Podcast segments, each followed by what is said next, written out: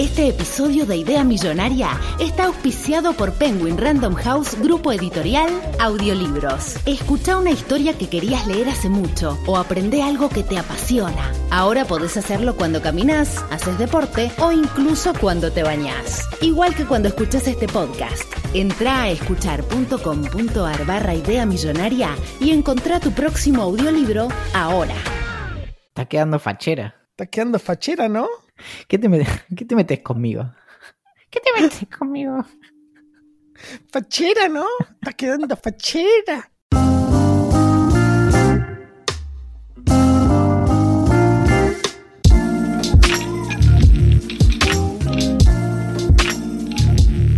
La vida es como un paseo por el parque.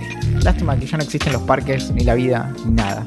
Esto es Idea Millonaria. Mi nombre es Valentín Muro, peso pesado del rock si comparamos con un niño de 4 años. Y me acompaña, lo cual es un decir, la razón por la cual hay seguridad en los peloteros. Es mi razón de ser Axel Marazzi. Pero no está bien que haya seguridad en peloteros por mí, boludo. Me hace quedar mal. Cambiemos de tema. Ahora. Eh, ¿Qué tipo del mal? Eh, bueno, muy bien. Che, em, varias cosas, pero Em, quiero empezar por la, por la peor de todas. Axel, espera, eh, quiero, quiero hacer algo que puede, ser que me tome algo de tiempo. Así que mientras tanto, ¿por qué no me contás eh, la última vez que estuviste constipado? ¿Te acordás? ¿Sabes qué? Creo que nunca me constipé. O puede ser que sí. Constipado es que no vas de cuerpo, ¿no? Lo cual es una expresión que diría un padre que tiene cuatro hijos y, y porque me da cosa dos divorcios. No vas, no vas a cagar, boludo no, claro, sí, es, es eh, sí, básicamente es cuando, mm, cuando, ¿viste la naturaleza llama? Sí, cuando nos llama. Bueno, llama, llama pero vos no, no le podés atender. Bien. Bien, no, lo que te No, es como cuando no llama la naturaleza. Bueno, no importa. Eh, bueno, es, complejo, ¿no? Es como, estamos en un, eh, lo que en inglés se usa la expresión conundrum, ¿no? Ahora, ahora estoy terminando lo que te quería mostrar. Entonces yo te digo, Axel, mira, vos, de, repente estás como en tu casa tranquilo, ¿no? Y, mm, estás ahí como, como si nada y de repente alguien te escribe por Instagram y te manda la imagen que te acabo de enviar por Telegram. Yo quiero saber cuál es tu reacción. Revisa. No. no, está mal, está mal. Tenés que ¿Por ¿Por, qué no le contás a, todas las, no sé, cientos de miles de millones de personas que te están escuchando que cuál es la imagen que yo te acabo de mandar? No, es terrible. Bueno, es así. Yo, como todos saben, me baño con la bañera llena y me quedo como mínimo media hora y máximo una hora y media en la, en la bañera. Como, ¿Cuántos refills eh, metes? Uno o dos, pero poquito, porque siempre me pongo muy caliente, entonces como pongo muy poca agua caliente para que se, para que se mantenga. Pero ese no es el caso. Eh, el caso es que como, como cuando me meto al agua, me meto con el celular, o sea, me, meto y uso TikTok, uso Instagram, eh, chateo por WhatsApp con mis amigos eh, y cosas así. Incluso leo, leo el Kindle desde el iPhone para, porque el Kindle mío no se me puede mojar. Y cada tanto cuando me manda un mensaje Valentino, algún amigo muy, muy cercano, como es él, eh, me saco una selfie y se la mando. Una selfie, no se ve nada raro, solamente mi cara sonriendo. Y Valentín se Cosa de, contextualizar. bueno, eso era la parte más importante y yo te interrumpí. Entonces, ¿qué hizo Valentín? Claro, y Valentín se puso de fondo de pantalla de su celular una de mis fotos y me dio mucha, mucha, mucha gracia. Bien, todo esto eh, fue en realidad como una introducción a algo que, que es, es la vida misma, ¿no? Como cuando uno no le está esperando, ¿viste? La vida es eso que pasa mientras estamos haciendo otros planes. Bueno, la vida es eso que pasa mientras estás revisando los mensajes de Instagram y alguien te manda un mensaje y te muestra que puso tu cara de fondo de pantalla. Y eso es lo que quería hablar hoy. Por eso estoy yendo directamente al, em, a lo que nos compete, al eh, quid, ¿cómo se dice? Del asunto. Al, quid de la cuestión. Al quidditch de la cuestión. Eh, sí, en, Hogwarts. Y entonces la cuestión es esa. Ahora, esto lo hablé ayer con mi psicóloga, entonces por eso lo traigo acá, este, que es como el, segundo espacio eh, en donde mejor puedo solucionar las cuestiones de mi vida. Eso es idea millonaria. Cuestión que ¿Cómo reaccionas a una cosa así? Y ahora estoy hablando, yo sé que mi tono de voz nunca parece que sea serio, pero realmente, ¿qué, qué haces cuando alguien te escribe vos tenés que asumir que esa persona piensa que para vos debería ser halagador que te manden un fondo de pantalla con tu cara de fondo? Y es peor porque no te estoy diciendo una foto en la que yo aparezco, ¿no? Como, no sé, una foto eh, donde aparezco a lo lejos mirando el horizonte y, el, sol eh, refleja sobre mis eh, cuadriciclopex, em, sino que, que es una foto de mi cara. Y mm, lo primero que te voy a decir es que a mí no me resulta halagador. No sé. A mí me resultaría como eh, uncanny. Bueno, ahora se dejó de decir uncanny y se dice cringe. O sea, me generaría cringe sí, o sea, una sensación medio como, no sé, como que no, no es... De malestar. viene un amigo, un amigo que querés mucho, amigo de muchos años, y, te dice, Axel, yo te estoy buscando porque vos siempre das los mejores consejos, ¿no? Y hay... Es cierto. Hay, alguien en internet que, me gusta mucho, me llama mucho la atención, como, ¿qué harías vos para que me, me preste atención? Y vos, yo supongo que en ningún caso le dirías como, ¿sabes qué creo que tenés que hacer? Poner su foto de fondo de pantalla y que se vean todos los iconitos y mandale eso a ver qué pasa. O sea, eso solo le harías a tu enemigo. no, a mí me resulta medio como ponerle. Quiero decir stalker, pero no sé si la palabra es stalker. O como obse. Tampoco sé si es obse. Más tirando stalker. Yo diría que es medio de stalker. En cualquier caso, yo creo que no es saludable.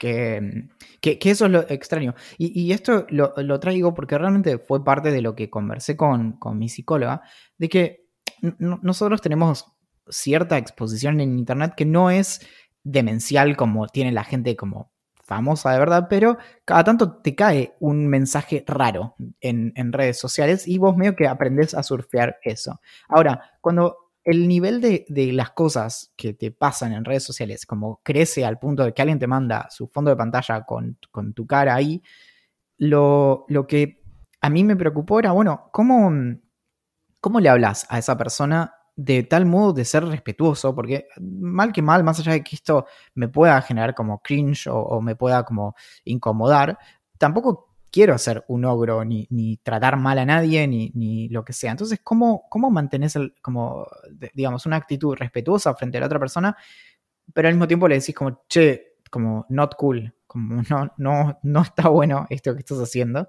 Y, por otro lado, sin eh, hacer uso de, la mejor opción en, este caso, que es el botoncito de bloquear, ¿verdad?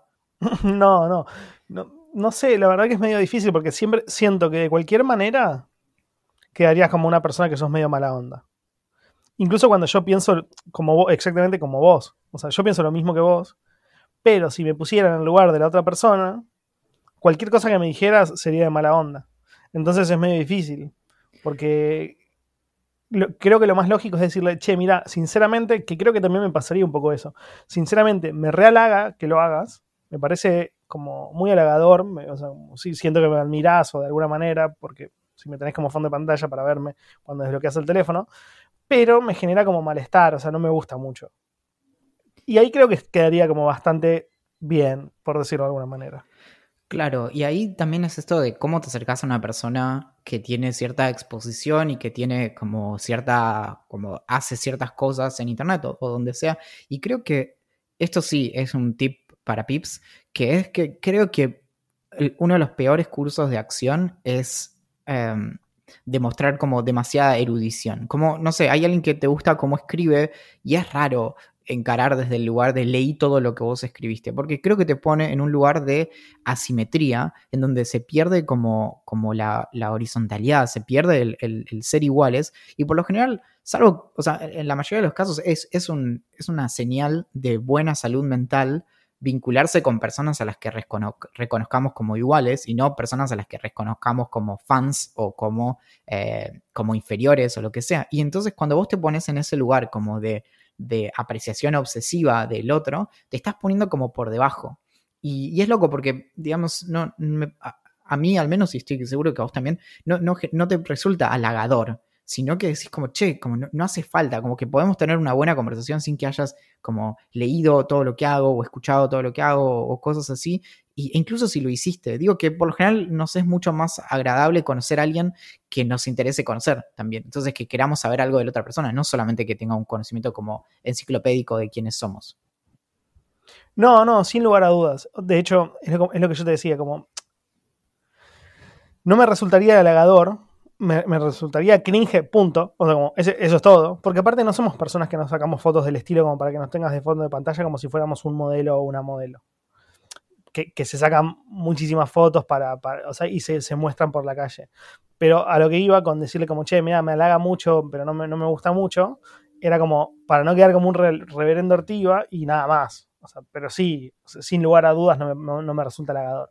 de hecho, no me llama, de hecho, yo no, yo no me vincularía demasiado con una persona que me como, con, un fan, pero fan acérrimo. O sea, yo sí, obviamente tengo amigos que, que les gusta lo que hago. O sea, a mí me gusta mucho lo que haces vos, o sea, como escribís y demás. Pero sería extraño si yo fuera fan tuyo, ¿me entendés? Sí, igual, acordate, una de nuestras primeras conversaciones tuvo que ver con esto, con que vos, o sea, básicamente te, te bajabas mis fotos al teléfono y yo te dije, tipo, me las puedes pedir, como no hace falta. Claro. Y, no, y, también eso como con, las amistades y, con como personas cercanas que, consumen cosas que haces y demás, igual el vínculo sea, no, no, no, gira en torno a eso. Como, bueno, che, qué bueno lo último, el último Idea Millonaria, sí, sí, ya sé, cada vez somos mejores, sí, ta, ta, ta. Pero no, no es que todo se reduce a, hablar de eso, sino que es como, ah, bueno, y, vos qué onda de tu vida? Entonces, bueno, cuestión que eh, a partir de esto es que hice toda una serie de fondos de pantalla con mi cara, pero tomando control real de la situación. Entonces, por ejemplo, hice un par en donde vos te tenés que imaginar mis manos, ¿no? Pero, tipo, viste como Goku cuando está haciendo un Kamehameha, pero obvio, me encanta. lo estoy haciendo y en el medio es como para que vos pongas como el iconito de WhatsApp, ¿no? Una cosa así, o bueno, como o, uno así como señalando para arriba y hacia abajo, como bueno, tipo acá es para Tinder y abajo es para eh, la app eh, que te dice cuál es tu pulso, no sé. Eso, me, me, pareció como ahorrar un montón de trabajo para un montón de personas. Gracias porque ahora eh, le voy a llamar a la psicóloga y decirle que voy a prescindir de sus servicios. No, yo diría que llames a la psicóloga y le digas como, ¿me atendés ahora, porfis? ¿Me haces precio si voy con Axel? ¿Me haces precio si, si, si voy siete sesiones por semana? Igual lo pensé, lo pensé como, ¿qué onda? ¿Qué onda que, tipo, si, si yo le, cada 15 minutos le tuviera que dar como una muestra de vida, ¿no? Como tipo, ¿estoy bien? Ok, estoy bien y así. Igual para, ahora sí, esto es real. Eh, eh, yo estuve teniendo varios serios inconvenientes con salir de casa y eso que ni hablé de, vos, porque vos ya estás tipo para, o sea, termina la cuarentena y vas directo al borda. Pero, mm, eh, no, con el tema de salir de casa, estuvimos haciendo algunos como ejercicios y diseñando cuestiones porque, porque hay una preocupación genuina de que yo me esté volviendo realmente fóbico a salir de casa y esto es, esto es 100% real no fake. Y mm, entonces lo último que, diseñamos fue una, en la semana pasada habíamos puesto una serie de ejercicios para que yo saliera, por ejemplo, a hacer las compras y demás. Me pasó algo terrible, ¿no? Una de las cosas que tenía que salir a buscar de, fuera de casa era café. Entonces me puse a bebotear café en Instagram y me regalaron café. Entonces básicamente fue en contra de mis objetivos terapéuticos. Me están, literalmente está Instagram está arruinando mi salud mental en formas completamente inimaginables. Pero el nuevo ejercicio es que yo tengo que ir a ciertos lugares, sacarle una foto en la que, digo, que no sea bajada de internet, me dijo la psicóloga, y mandársela. Esto es real. Bien, me parece bien. ¿Y, a qué lugares tenés que ir? Tengo que ir a un par de plazas, no voy a decir dónde porque me van a venir a buscar. Y mm, tengo que ir a un par de plazas y sacar, eh, tengo que ir primero, uy, para, hoy, no, espero que no sea hoy porque si no estoy, en cual. Tipo, no, ¿por qué no fuiste, Balan? No, me quedé grabando Idea Millonaria. Es el jueves. El jueves y el sábado tengo que ir a, sacar eh, fotos en unas plazas. Y. Mm, nada, bueno, eso. Tirate las hojas, tirate, en el piso en las hojas amarillas y sacate selfies. Claro. Sonriendo y girando entre las hojas. Igual, bueno, acordamos que tengo que ir vestido para tratar como de evitar lo mayor, mayor posible los problemas, ¿no? Y. Mm, ah, salud mental. Y. ¿Será, todo un, es un mito. La salud mental es un mito, boludo. Más en época de cuarentena, boludo. El que, esté, el que se sienta que está perfecto, boludo, que se curta. Es mentira. Hace poco, no sé a quién le dije, como eh, que estaba conversando respecto a esto de, cómo sentirse. Y dije, como, me parece que es, más es más molesto para los demás que hables con alguien y te tipo, yo nunca estuve mejor que, que leías que la estás pasando mal. Como que creo que empatizan menos. Eh, si le decís como, la verdad, si esto sigue como hasta el 2028, todo bien. No, es que es mucho. O sea, yo, yo me siento súper bien y demás, pero ya, o sea, sí, obvio que te van a salir. Ah, ¿sabes, qué, ¿sabes lo que me pasó? Me dijeron que, hay que prender el auto, como habitualmente, para que la batería no se, no se cague, no sé cuál es el término, como que, que es el posta. Que no va de cuerpo, se dice. Bueno, claro, tengo que prender la batería para que vaya de cuerpo. Y, y yo no la prendí en 40 días. Así que en esto, más de 40 días. Así que el auto yo lo guardo enfrente de casa. O sea, es decir, tipo como que te diga a 20 metros. Así que voy a tener que salir a prender el auto. ¿Y te animás? ¿Necesitas que te llame? O sea, si querés podemos hacerlo como yo te llamo y vos me vas diciendo como, bueno, di un pasito. un pasito, otro pasito. No, mi tema es que ahí, por ejemplo, si yo voy a salir de casa y voy a caminar 20 metros por la, entre comillas, calle. Eh, eso, eso significa que voy a romper la... O sea, ¿ya no va a ser 40 días que no salgo o sigue contándose? Mira, mira. Es raro, porque eh, lo que no, encontré es que hay muchos criterios respecto de salir de casa y demás. Por ejemplo, hay muchas personas que te dicen, bueno, estoy hace 25 días en casa, pero tipo, voy cada dos días a hacer compras al chino de la esquina, ¿no? Entonces, digamos, no es, no, los criterios no están como, como diríamos en términos bíblicos grabados en piedra, ¿no? Pero lo que... yo creo que en este caso no cuenta. Creo que salir de casa sería como irse efectivamente a otro lugar, como... No sé, la verdad. Porque. sería como subirme al auto e irme a, irme a no sé, a Quilmes a, algún lado. Claro. Yo no sé si todas las personas que dicen que hace 40 días no salen de casa no salieron ni a un, ni, a un lugar de la esquina, como es tu caso. Claro. Sí, no, la mayoría de las personas no. No. La mayoría de las personas dicen yo no salgo hace, hace 40 días, pero la mayoría de las personas va a comprar comida, por ejemplo. A mí me la traen. Pero bueno, ya lo hablamos muchas veces de eso. ¿Qué onda tu semana? ¿Qué estuviste viendo? Em, bueno, me tentó mucho porque vi que esta semana salió la nueva de, Afterlife, la segunda temporada, y me enteré de que había salido porque aparentemente, esto es todo lo que sé de toda la temporada, en un momento hay, una, algo que no se sabe si es como un efecto especial o generado por computadora o qué, y salió eh, Ricky Gervais a, a, explicar qué era eso. Eso es todo lo que sé de Afterlife, pero no sé. Y mm, sí estuve viendo una serie de Apple que se llama The Morning Show, que es con Steve Carrell y Jennifer Aniston y Reese Witherspoon, que mm, está muy buena. Me hace acordar mucho a The Newsroom, ¿te acordás? Sí, que es como el, el, el, el sumum del periodismo, o sea, como el periodismo hecho con toda la guita y la perfección perfecta yankee, no sé qué. Nunca lo vi igual The Morning Show, ¿eh? Bueno, The Morning Show es, muy nueva y es, como The Newsroom, pero arranca, o sea, esto no es, no es un spoiler, pero arranca y tipo la primera escena es que es, es un programa matutino de, de, Estados Unidos que tiene una pareja que está en el aire hace 15 años, que obviamente no es que son pareja en sentido eh, como romántico, sino que están juntos en el programa hace 15 años y eh, Steve Carrell, que es bueno, la mitad de esa pareja, lo, lo, echan porque surge un escándalo de acoso sexual o de índole sexual al, como, como parte de lo que pasó con Me Too, con tipo Harvey Weinstein y todo ese tipo de cosas. Y, y lo que te van mostrando es cómo, por un lado, se va como, eh, se trata que se, se, tiene que acomodar el programa a eso, porque, bueno, Jennifer Aniston queda sola en el, en el programa, pero después te muestran cómo este tipo va lidiando como con las consecuencias de, las cosas que hizo, de haberse quedado sin laburo, de que básicamente no puede salir en, cualquier lado como a decir barbaridades y demás. Y yo hasta ahora vi tres episodios y está muy bien y se va poniendo como mucho más densa a medida que va avanzando y de una manera muy interesante, como que hay cosas que incluso nosotros charlamos varias veces acá en Idea Millonaria respecto de de esto, de las cuestiones como de, de, las acusaciones de, de, acoso sexual y demás.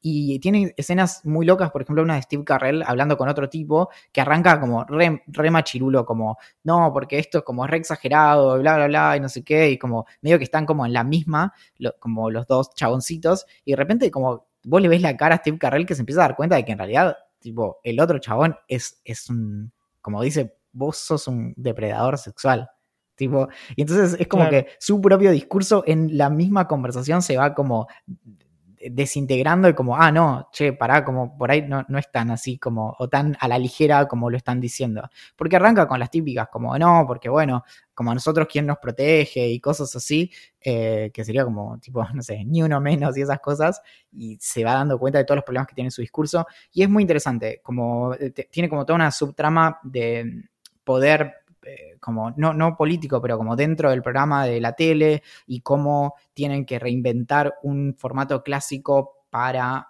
como nuevas eh, generaciones y qué perfil va a tener. Bueno, es súper interesante. Lo único que es complicado de conseguir porque es de Apple y entonces, bueno, nada, tuve que, recurrir al ingenio para encontrar un torrent y cosas así para poder verla, pero aparte de eso me parece que pinta súper bien. Bien.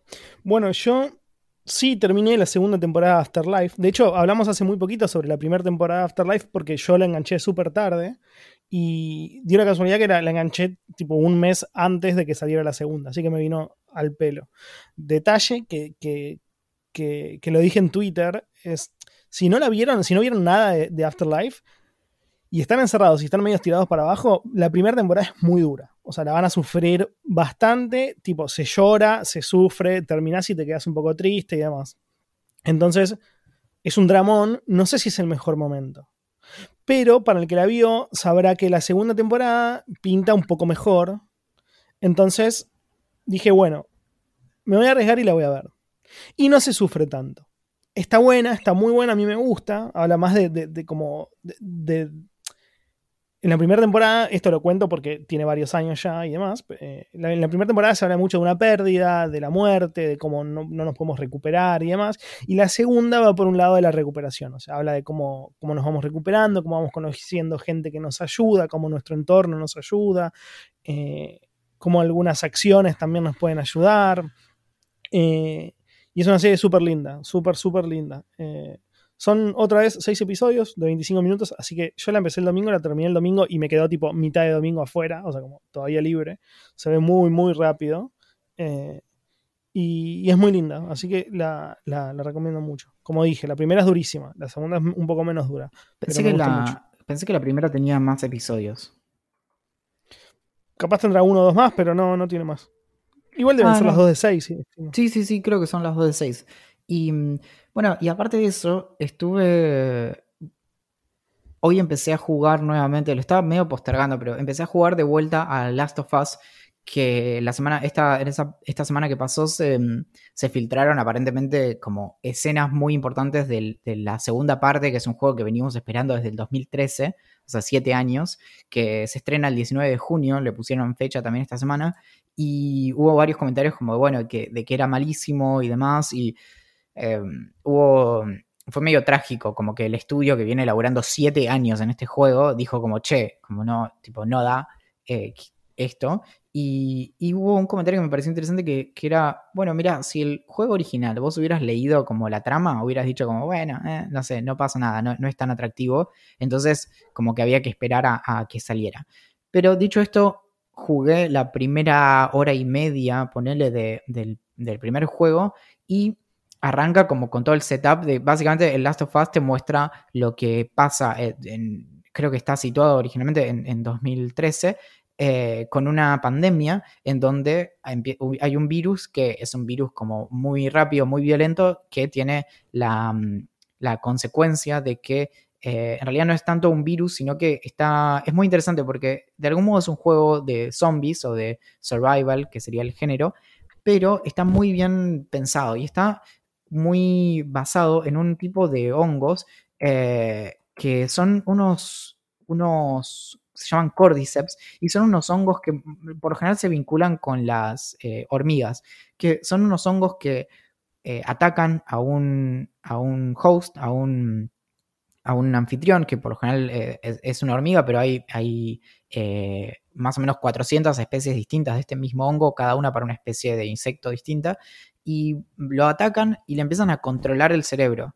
Entonces hacen que el, anfitrión se mueva de cierta manera, haga ciertas cosas y lo que es muy común en el caso de las hormigas, las hacen ir a lugares altos en donde ahí el, hongo termina de, como de, crecer adentro de lo que sería como el cerebro de la hormiga y se instala en el lugar, en ese punto alto y empieza como a florecer y larga esporas que atacan a otras hormigas y así pero eh, por esto es que se dice que es un hongo que genera zombies, porque realmente les, les domina el, sistema nervioso. Lo que hicieron en el Last of Us es tomar este concepto de, estos hongos y pensar qué, hubiera, qué pasaría si hubiera un hongo así que atacara a los humanos, como un cordyceps humano, y juegan con eso. Entonces se vuelve mucho más interesante que las otras tramas de zombies que son, o bien son como sobrenaturales o tienen que ver con algún virus, como en el caso de, de Resident Evil y demás. Y Em, y el juego justamente te muestra como el momento en donde medio que se va todo al demonio y tenés acceso a algunos, por ejemplo, diarios que te dicen como, bueno, por ejemplo, en, la mesa de luz tenés un diario que dice, eh, bueno, aumentó 300% las infecciones de, esto y está eh, eh, saturada la capacidad de los hospitales con las camas y demás. Y algo muy fuerte es que esto hecho hace siete años usa en gran parte el lenguaje de las comunicaciones que estamos viendo nosotros ahora con el tema del coronavirus. Obvio que no tiene nada que ver una cosa con la otra, pero las recomendaciones y las palabras que se usan son las que ahora de algún modo se filtraron en, nuestro lenguaje cotidiano inmediatamente después de la primera escena del juego, tenés como la intro, que seguramente está colgada en YouTube, donde te muestran los créditos, y de fondo van pasando mensajes como de la, de la tele, donde te van diciendo cosas que pasaron tipo en Los Ángeles y qué dice la Organización Mundial para la Salud y esto y lo otro. Y es fuerte. Muy bueno, claro, es un momento ideal para lanzar la segunda parte. Yo no, no jugué nunca el Last of Us, pero sí tengo amigos muy, muy, muy cercanos que son increíblemente fanáticos y me dicen que es una verdadera obra de arte. Yo, yo en el mundo de videojuegos no tengo novedades. Estoy jugando, sigo, dejé LOL eh, y me pasé el Dota de nuevo. No sé si ya lo había contado, pero bueno, no es, no es ninguna novedad que juego Dota. Eh, y estoy jugando mucho con un amigo, con Martín. Eh, Así que le estamos metiendo duro y parejo una o dos partiditas por día. Lo malo del Dota es que las partidas son un poco más largas, entonces te, consume un poco más de tiempo. Pero bueno, me gusta, me, me distiende. Me compré una bicicleta fija. Yo un ukelele. Mamá, boludo, no gastamos plata hasta encerrados. Pero igual no voy a tener bicicleta fija. ¿Qué pasó? No voy a tener la bicicleta fija, sí, porque el, quedaba en, Esteban Echeverría, que queda a cierta distancia de, la ciudad de Buenos Aires, pero ese no es el problema, sino que cuando me pongo a indagar en cómo eh, coordinar un envío, primero me dicen, no, bueno, porque el envío que nosotros teníamos eh, le secuestraron la camioneta por, por violar la cuarentena, así que ahora no tengo uno. Le digo, bueno, me pongo a buscar en Google. Buenísimo. Primer resultado, manda un mensaje de WhatsApp a un flete y me dice, sí, sí, no hay ningún problema. Como si es por Mercado Libre, te lo podemos traer. Bueno, ok, perfecto. Le escribo al tipo y le digo, che, ya lo tengo resuelto. Me das la dirección y me dice, mira, tengo un problema. La casa en donde está esto, esta bicicleta, no hay nadie y mm, van a volver recién cuando termine la cuarentena. Cuando ya no voy a querer nunca más una bicicleta fija. Así que le dije como, no, está bien, todo bien. Así que me canceló la compra hace 25 minutos no hay bicicleta fija. ¿Y sabes si, o sea, vas a comprar otra o ya medio que te olvidaste y fue? No sé, ¿viste cuando se rompe mucho tu corazón que decís como por un tiempo no voy, como no, no voy a volver a involucrarme con nadie?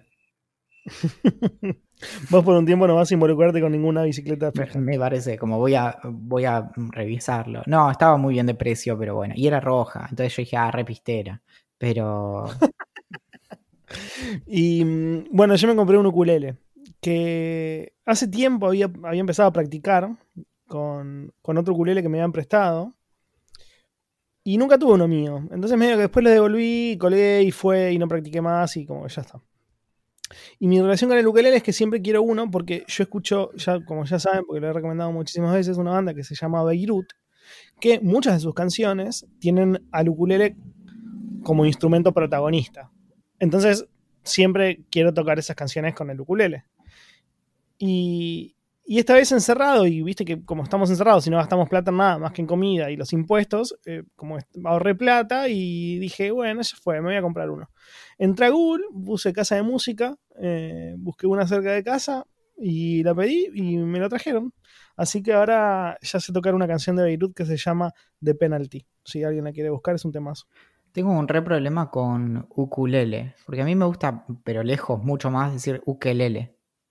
Sí, a mí también. De hecho, la primera vez que dije ukelele acá, o sea, como recién fue ukelele, pero en realidad es ukulele, me parece. Estuve googleando y, y es medio que se puede decir las dos, pero, pero se dice ukulele. Ya que te tengo acá, ¿sabías que el viernes pasado no enviamos el vino? Así que yo tengo pensado enviarlo hoy, hoy mismo. Sí, sí, sí, sí. Me fijé. Igual me fijé. por hoy mismo, ¿qué, significa? Tipo, hoy domingo. Exacto. Hoy, hoy, hoy domingo 27 de abril. Y mm, no, fue Carlota. Carlota nos escribió por Instagram y nos dijo, che, ¿puede ser que no me llegó el vino? Y yo le dije, no, no, no, no. No, no le enviamos. La semana pasada, en realidad todas las semanas, o sea, está sucediendo todas las semanas, pero como, como suele pasar, nos vamos acomodando con Valentín. Eh, estamos con, con mucho, mucho, mucho trabajo, lo cual no es una excusa, simplemente se nos pasó como, yo me acabo de enterar, o sea, ahora recién en este momento, cuando Valentín me dijo que no lo habíamos mandado, me acabo de enterar que no lo habíamos mandado porque pensé que lo habíamos hecho. Exactamente. Pero ese, esta semana va a volver a salir.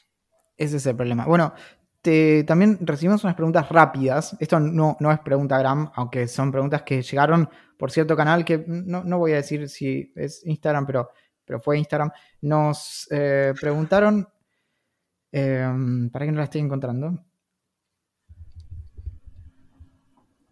Nos preguntaron. ¿Creen en las casualidades? Y yo respondí directamente no. ¿Está bien? No, perdón, respondí que sí. Nada que ver. ¿Cómo o sea, sí? Claro, o sea, es al revés. Yo creo casi única y exclusivamente en las casualidades, porque si no me obliga a pensar en algo así como el destino y no. Entonces, como si todas las cosas fortuitas que suceden son casualidades, no hay, no hay como designio Claro. divino que dice como, sí, vos vas a estar ahí en la tierra hasta que venga alguien y ponga tu cara de fondo de pantalla. No creo en eso. Sí, sí, sí, sí. Yo pienso lo mismo que vos. Eh, en- había entendido lo contrario. Como que creías en, en, en lo. en el antónimo de la causalidad que no sé cuál es. Pero ahora tengo una mejor. ¿Cómo definen el amor? ¿Qué sé yo? No. Igual le respondí, ¿Qué le respondiste? uy, ¿Ya está? eso, ¿Le contestaste uy, a- o sea, UY? sí. bueno, es mucho mejor de lo que yo hubiera respondido, que sería como, no sé, no, no lo puedo definir. Tengo para recomendar un libro yo también. Vas muy bien. Adelante. Voy muy rápido con las lecturas. Esta semana terminé, que justamente lo hablé con, con Guada, con tu hermana, el libro Salvatierra de Pedro Mairal. A Pedro Mairal ya lo nombré porque es el autor de, de La Uruguaya, que es un libro que escribió, que leí hace bastante tiempo, que me parece increíble. Creo que La Uruguaya me gustó un poco más, pero Salvatierra también me gustó mucho. Y mm, es un libro también cortito, como ya dije muchísimas veces, estoy leyendo libros muy cortos porque no, no me quiero embarcar en, en lecturas eternas de, cin- de 500 o 600 páginas.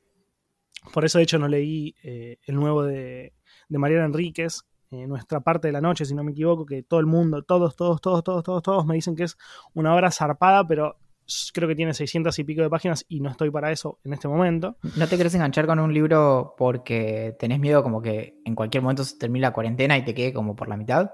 No, no, es como más psicológico, es como no quiero empezar libros de 600 páginas. Está bien, 500. igual porque no se va a terminar en ningún momento. Pero No, no, no, yo sé que no se va a terminar en breve. Pero bueno. Salvatierra es un libro que trata sobre la vida de un tipo con ese nombre, que es Salvatierra, de un hombre mudo que le dedicó toda su vida, desde que, tiene, desde que tuvo, desde que cumplió los 20 años hasta que se murió, a pintar sobre lienzos, sobre rollos de lienzo. Eh, pintó a lo largo de su vida, creo que más de 60 rollos, creo que eran más de 60 o 70 rollos, y eran lienzos enrollados que medían, como que te diga, no sé, 10 metros. Entonces, su, su gran obra es la obra de toda su vida, que recopila todos los momentos de su vida. Y estirada, básicamente es algo así como una biografía pintada.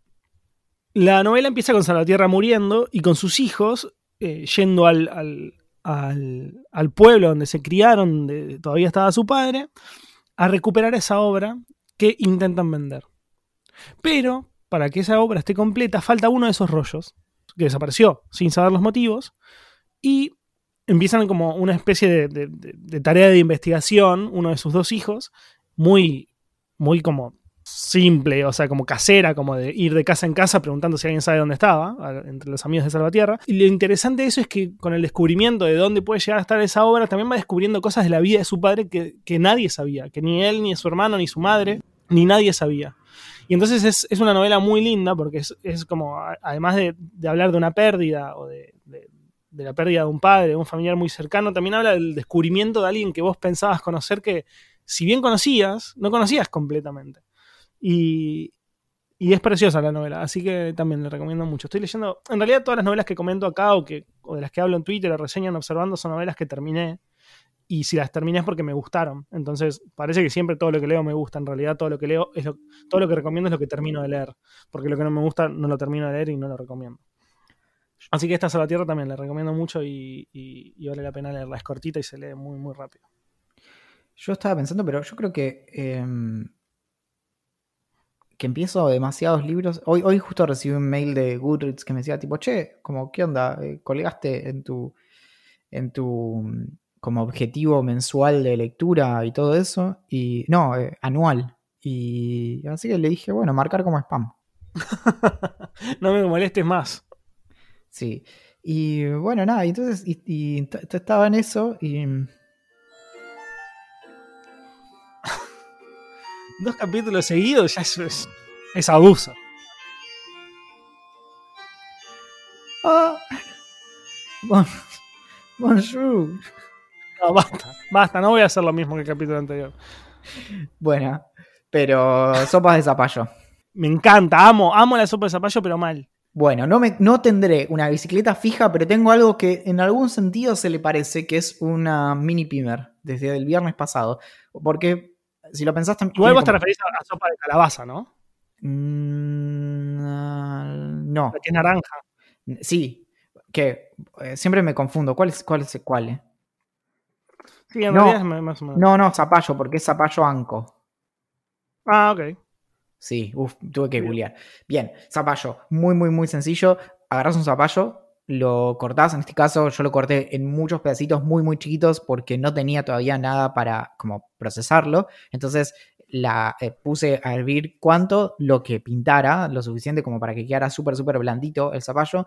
Y también le puse em, que hice en una, en una olla con un poco de aceite de oliva, hice un poco de cebolla, de tomate, en, cortado también muy muy finito y eh, puerro y todo eso después se lo agregué al, zapallo que estaba hirviendo. Entonces hice que todo eso hirviera mucho, mucho tiempo. Controlé el agua, obviamente, porque si vas a hacer una sopa no es que puedes poner una cantidad eh, demencial de agua. Así que le puse más o menos lo que me imaginaba que tenía que tener mi sopa. Y después de todo eso me quedó mi sopa. Lo que hice ahí fue pisarla un montón. Me quedó como una protosopa bastante interesante. Podríamos pensar como en aquella sopa de la que surgió la vida en la Tierra, ¿no? Como el, caldo eh, primigenio que fue encendido con un rayo que cayó en el océano y por eso hoy tenemos, por un lado, coronavirus y por otro lado, eh, otras cosas que no son coronavirus. Y mm, todo eso, que era mi sopa, cuando eh, cinco días más tarde me llegó la, la mini pimer, la mixer, no sé cómo se llama, lo pasé y quedó hiper mega archi suavecito y estuve comiendo eso como cuatro días después. Así que recomiendo poderosamente hacer sopas de cosas. Amo la sopa. El invierno es amor profundo, entre otras cosas, por los guisos, las sopas, la polenta y vestirse adecuadamente sin sudar asquerosamente. Mi recomendación del día para cocinar es algo dulce, que yo no como cosas dulces en general, pero esto es muy muy fácil y queda muy muy rico agarramos una, una masa de, tarta. No me contaste qué es. ¿Me voy a enterar solo después? Te va a hacer, bueno, te digo, palmeritas son. Mamita. Buenísimo. Agarras una gran tapa de empanada, de, empanada no, de, de, tarta, solamente una tapa, y la untas toda, toda, toda, toda, toda, toda, toda, con manteca. Después le rociás azúcar por arriba en toda la superficie Y finalmente la enrollás bien finita, lo más finita posible. Después de eso, lo que tienes que hacer es cortar eh, en, circulitos, o sea, lo que te quede de la masa, en, rodajitas que tengan más o menos 2 centímetros. 2 centímetros y medio. Y los pones en una fuente al horno. Dejas que se las sacas y te las comes. Esperas que se enfríen y te las comes. Ahora, la masa de, tarta es muy, muy grande. Entonces, si estás solo, lo más probable es que te convenga hacer, por ejemplo, dos tapas de empanada o tres, depende de cuántas quieras comer. Vas haciendo una y en base a eso vas midiendo. Y ya está, eso es todo. Tardás 15 mm, minutos en hacerlo, después se das el horno solo y chau. Eso, o podés decir como, bueno, ¿será muy grave si reemplazo todas las comidas de los próximos 10 días con palmeritas? Exacto, que la respuesta es obviamente no. Y además, podés hacer la sopa y tenés eso y es como que vas mojando palmeritas en la sopa de zapallo y... Hay dulce. Hay algo ahí, ¿eh? Yo te digo. Hay algo. Ay. Bueno, em, ah, tenemos un par de mails, ¿no? Tenemos un par de mails. Adelante. Bueno, Pablo Ferreira nos escribe el primer correo que nos dice nos recomienda qué es lo que tenemos que hacer para poder...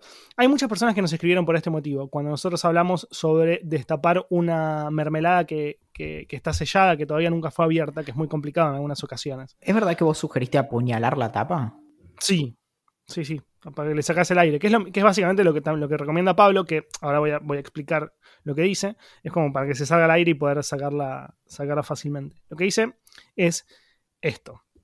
Es mucho más fácil abrir un frasco sellado al vacío con el cosito de abrir una cerveza. O sea, el, abridor de cervezas. Un poco de presión, se levanta y listo. Dice que obviamente es mucho más práctico que apuñalar la tapa como sugirió Axel, lo cual es cierto, y que nos agradece eh, salvarle el domingo de presión eh, y que nos manda miles de besos y nosotros le decimos que de nada, que eh, lo hacemos con muchísimas personas. A esta altura nadie debería sorprenderse de que yo no te escucho pero esto realmente se me recontra repasó, que vos habías propuesto eso, o sea, es... Sí, no solamente, yo sí escucho todo lo que dice Valen, entonces puedo decir lo siguiente. Cuando yo, cuando yo dije eso, vos respondiste, ah, míralo. Y yo dije algo así como, eh, sí, viste, hacker de no sé qué, o algo así. Es que habré, andás, ¿qué habrá pasado por este cerebro? ¿Sabes que un día tendríamos, solo por la ciencia, ¿no? Tendríamos que hacer un episodio de Idea Millonaria en un tomógrafo. Y entonces ver qué pasa con la resonancia magnética como en nuestro cerebro mientras estamos diciendo todas estas cosas. Y por ahí, no sé, encontramos cosas como que el mío, como que, pum, listo, línea plana, como se apaga completamente, como, sí, sistema eh, red neuronal por defecto, bla, bla, bla, sí, no hay más nada. Mauro nos escribe, buenas tardes, Axel y Valen. Sé que deben leer mails largos, pero espero que la cuarentena les dé el aburrimiento necesario para que lo terminen. Hace ya un año que escucho su podcast sin falta. Me siento mal porque hasta ahora no me suscribí al VIP, pero tengo dos razones por las cuales no lo hice. Cuando empecé no tenía trabajo, válida. Ahora tengo uno, pero estoy ahorrando todo lo que puedo para comprarme un coche y dejar de renegar con el transporte público y también ir a las próximas juntadas. Prometo que cuando termine la segunda razón me suscribo al VIP simplemente porque me gusta escucharlos cuando voy en el viaje de una hora 30 al trabajo. Comentario al pasar, se pueden sumar al VIP de Idea Millonaria, no como Mauro, en vip.ideamillonaria.com y permitir que sigamos haciendo esto y no que tengamos que dejar de hacerlo en cualquier momento porque Mauro no se sumó al VIP. Escribo este mail ya que me siento mal por escuchar el podcast y escuchar que todos se quedan en las casas y yo tengo que romper la cuarentena. No porque quisiera, ya que me gustaría quedarme en casa jugando Warzone y LOL, que por cierto, abajo de todo dejo mis nicks, así que si quieren los días que parecen ser fin de semana jugamos, sino porque trabajo en la empresa que vende productos en esta cuarentena y hace que les llegue uno o dos días desde la compra. Esto es Mercado Libre. Un aplauso para Mauro, que hace que podamos comprarnos mini pimers, ukeleles y a veces bicicletas fijas, no siempre, claramente. A razón del último podcast tengo que darles un life hack. ¿Vieron que comentaron cómo abrir una lata de mermelada o lo que sea? Bueno, cuando les pasa que no pueden abrirla, no necesitan agujerearla o hacer cualquier máquina que lo haga por ustedes. Simplemente agarran una cuchara y por uno en los bordes de abajo, que parecen ser más largos que otras partes, introducen un poquito la cuchara y hacen un poquito de palanca hasta que escuchen un clac y listo, ya pueden abrir la tapa. Y esta es la solución al problema de abrir cosas, no apuñalar, queremos hacer un aviso porque eh, recibimos varios mensajes de madres preocupadas, no hay que apuñalar nada, no se trata ningún, eh, nada que sea cortante, eh, tranquilos en las casas con sus latas y sus tapas apuñalen todo. y sus apuñalen todo, apuñalen todo. Un detalle que que, escribió Mauro nos pidió que le pasáramos los, los nicks o sobre los usuarios en los que jugamos al League of Legends y al Warzone. No juego al Warzone, el que juega es mi hermano, Valen tampoco juega y yo no juego más al League of Legends, eh, así que nada, eh, juego Dota nada más. Me llegué a abrir la cuenta igual, ¿eh? Me llegué a abrir la cuenta de, de Warzone, mi nick es Valencine, como en todos lados. Eso no significa que alguna vez haya jugado, pero me abrí la cuenta. Yo quiero dejar constancia de eso. Un poco es como como haber ganado, ¿no? Si lo pensás. Qué lindo no tener que haberte pedido. Preguntagram. Preguntas de Preguntagram. ¿Qué piensan del drone que entrega pizza? que ah. es increíble. Es una buena idea, es una mala idea cuando pensás en que no está bueno que haya cosas que pesan un kilo, un kilo y medio volando a 15, 20 metros de altura que en un momento a otro se pueden caer sobre tu cabeza y matarte. Si pensamos en que hubiera algo así como una cuarentena... Una pizza no pesa un kilo, ni un kilo y medio, ni en pedo. No, pero el dron sí. El asunto es... Entonces estás en contra de los. Estoy en contra de la gravedad, si vamos al caso. Tengo un caso muy, muy fuerte en contra de la gravedad. Pero no, si hubiera una cuarentena perfecta no sería tan grave, pero como hay personas eh, caminando por la calle, ese es el asunto. Y, por eso es que no lo aprueban casi en ningún lado el tema de, los deliveries con drone en zonas urbanas, básicamente. ¿Existen los Illuminates? Sí, y los estás escuchando. ¿Alguna teoría conspirativa del COVID-19 le llama la atención? Mm, a mí no, yo, yo te soy sincero, no leo nada que sea teoría conspirativa porque me cansa mucho. Em, no sé cómo explicarlo, parece que es medio snob lo que voy a decir, pero la verdad es esta. Estamos, o estoy yo al menos, como leyendo todo el día. Desde que me levanto a las seis y media hasta las 14 estoy leyendo todo el tiempo, todo el tiempo, todo el tiempo. Literal, todo el tiempo. Entonces me cansa mucho leer. Y, e intento no leer nada que no sea o laboral y por ende obligatorio o que me llene de alguna manera. Entonces no leo eh, teorías conspirativas. A mí me pasa que las que me crucé hasta ahora me parecieron todas terriblemente perezosas y malas. Entonces no es tanto como que digo como, ah, no, viva la ciencia, hablar de ese tipo de cosas que me escuchan decir todo el tiempo, sino que realmente son muy malas. O sea, ni siquiera son entretenidas. Y digo como, bueno, no, como no, es una oportunidad perdida. Pero nada, si alguien tiene una buena teoría que al menos me divierta un poco, vaya y pase. ¿Creen que hay vida en otros planetas? Yo sí, creo que sí. Pero no, no como si está preguntando a nivel mente superior que viajan naves espaciales, eso no, no, no lo creo, o no lo sé al menos, pero sí creo que hay algún tipo de vida en otros planetas. Y es terriblemente probable, si, si, lo pensamos, sobre todo porque es bastante fuerte pensar en que sea tan improbable todo como para que solo haya sucedido en este planeta, pero sí es esto de que incluso, es, básicamente la ecuación de Drake, esa que es la, del cálculo de cuál es la probabilidad de que haya vida en otros planetas y que además se haya desarrollado lo suficiente como para no haberse autoaniquilado y además haya desarrollado em, la capacidad de enviar mensajes con señales electromagnéticas y además lo haya hecho dentro de una distancia tal que nos llegue a nosotros ahora y no dentro de, no sé, 10 mil millones de años. Entonces, cuando haces todos esos cálculos, bueno, te da números muy, muy bajitos, pero sí, yo qué sé, tranquilamente puede haber vida en otros planetas, eh, muy probablemente sea vida de base darwiniana, es decir, que haya, eh, se haya desarrollado por selección natural, que nosotros vayamos a poder tener acceso a esa vida, lo veo muy, muy difícil. Elvio me pregunta cómo voy con Naruto y qué opinión tengo al respecto. Em, me había visto la primera parte de Naruto entera y había como dejado la parte de Naruto Shippuden, que es como, por decirlo de alguna manera, la, continuación, porque no es una nueva temporada, es como la segunda parte del show, de la serie. Y, voy más o menos por 25, 30 capítulos de Shippuden. Eh, la iba a dejar de ver porque, porque se me tornaba un poco repetitiva, pero la volví a ver porque me di cuenta que es una serie que puedo ver mientras hago otras cosas. Que es algo que yo nunca hice en mi vida. O sea, para mí las series no se pausan. O sea, como voy al baño y las pongo pausa. O sea, miro, presto atención, no uso el celular mientras las miro y demás. Eh, y con Naruto puedo hacer esas cosas. Porque no importa si no miro tres minutos de, un capítulo, porque no, van a haberme explicado nada que no, vayan a repetir después o que sea fundamental. Y me está gustando verlo así. Me gusta como. Eh, me gusta, me está gustando mucho. Juliana hace una pregunta que lo, que me llama la atención es que es la misma pregunta que me hizo hace muy poco mi mamá. Y es, ¿es normal que ame y odie a Valentín? me vuelvo loco. Sí, es normal. Juli, es normal. Me encanta porque habla mucho, pero habla mucho.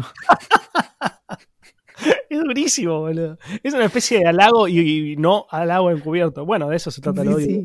Es como te, te pego, estás en el piso, pero te pego, te hago una caricia y después te pego un rodillazo en el estómago. Y pregunta también Juliana, ¿cómo puedo estudiar filosofía sin ir a la universidad? ¿Por dónde inicio? Bueno, ahí voy a dar la misma sugerencia que le doy a todas las personas que me dicen como, che, quiero leer algo de filosofía. Bueno, El mundo de Sofía. esa, esa es terriblemente una buena respuesta. El libro de El mundo de Sofía es un buen punto de, introducción a, a cuestiones filosóficas. Ahora, lo más importante es que es como que me digas que querés leer algo de ciencia. La filosofía es terriblemente amplia y hay muchas de sus ramas que no tienen mucho que ver con, con la otra, con la siguiente. Entonces, lo primero que tenemos que hacer para estudiar filosofía es pensar cuáles son las preguntas filosóficas que nos hacemos. Nos intriga por qué el ser y no la nada. Nos intriga qué significa pensar y si puede haber máquinas inteligentes. Y si puede haber máquinas inteligentes, qué tipo de entidades van a ser esas máquinas. Esa es otra rama. Nos interesa pensar acerca de la verdad. Nos interesa pensar acerca de cómo es que podemos llegar a determinar qué es verdadero y qué es falso, o qué es un buen argumento y qué es un mal argumento. Nos interesa distinguir lo bueno de lo malo, por ejemplo, que es a lo que se dedica la ética, cómo debemos actuar. Nos interesa dar cuenta de cuál es la mejor forma en que los humanos nos podemos organizar para eh, no matarnos entre nosotros, que es a lo que se dedica la filosofía política, o queremos eh, ver si tenemos un buen criterio empírico para determinar quién hace el mejor flan con dulce de leche, que es a lo que se dedica la filosofía del flan con dulce de leche. Hablas mucho. ¿Cómo? Acordate que Juli es la misma que dijo que hablas mucho. No, no sé, no sé de dónde habrá creído eso. Nos piden que sigamos haciendo programas. Melina nos pide que sigamos haciendo episodios durante la cuarentena. Si no te preocupes, como yo, yo estoy acá, Axel está allá, hay, hay micrófonos. Me preguntan si sigo haciendo cosas de mind- mindfulness, eh, que creo que se, re- se refiere a, a meditar, y no, dejé de meditar. Dejé de meditar porque antes me daba fiaca, la verdad. Así que Porque no ya les había llegado a un nivel muy elevado de, de iluminación tal que no nos dejabas dormir. Nos preguntan cómo está Olivia llevando la cuarentena, Martina. Eh, bueno, yo no, no vivo más con Olivia. Olivia está con su madre, pero sí tengo una especie de, digamos, servicio privado, podríamos poner, de mensajes casi diarios o, cada un par de días con eh, material de primera mano de Olivia. Y lo que puedo decir es que está descubriendo primero nuevas, está durmiendo más, el frío hace que duerma más, así que eh, no está despertando tanto durante las noches. Por otro lado, descubrió varios nuevos rincones, ahora le gusta eh, dormir sobre el borde del respaldo del sillón, así que medio que se tira ahí y larga las cuatro patas hacia abajo, como si fuera un lechón, que lo es, y, mm, y hace las mismas cosas de siempre, pero está, está muy bien, goza de buena salud y suficiente energía como para mm, ser insoportable gran parte del día. Bueno, amiguito, we have to go. Ah, una última pregunta. Acá mi pregunta, ¿trabajo del futuro no relacionados a la ciencia, ingeniería o informática? Eh, yo te digo, un trabajo, que esto, eso lo he mencionado en varias eh, conferencias en distintas partes del mundo, pero un trabajo que yo creo que va a crecer mucho y sobre todo luego de la pandemia es trabajar de transcribir idea millonaria. Yo creo que es como lo que se viene. No le hagas caso, por favor, no, nadie le haga caso a este monstruo. Mm, Nos pueden encontrar en gerencia.ideamillonaria.com para transmitirnos todas las inquietudes, todas las preguntas, todas las quejas y todas esas ideas que tienen ustedes que piensan que hacer esto es muy, muy sencillo cuando realmente no lo es. También nos encuentran en ideamillonaria.com y en un montón de redes sociales. Bueno, no, no tiene ganas ni de despedirse Valentín, evidentemente, como, a- como le sale, como le sale. La canción de inicio de cierre la hizo Julián Príncipe, quien va a hacer una nueva edición de la Reiventena. Calculo que hasta que termine la, pandemia o el encierro, así que, o quizás siga después incluso de que termine. Así que les aconsejo que busquen en Instagram Rave, como Rave de música electrónica, Reiventena, como cuarentena, juntitos y, y se bajen Minecraft y, y asistan a la Reventena para disfrutar de un show musical y de pasear por un mundo ficticio precioso eh, con gente muy interesante. Mi nombre es Axel Marazzi. El mío es Valentín Muro. Nos encuentran en Twitter como Idea Millonaria P, en Instagram Idea Millonaria Podcast, en Facebook, Telegram, YouTube y Reddit como Idea Millonaria. Atentamente, La gerencia.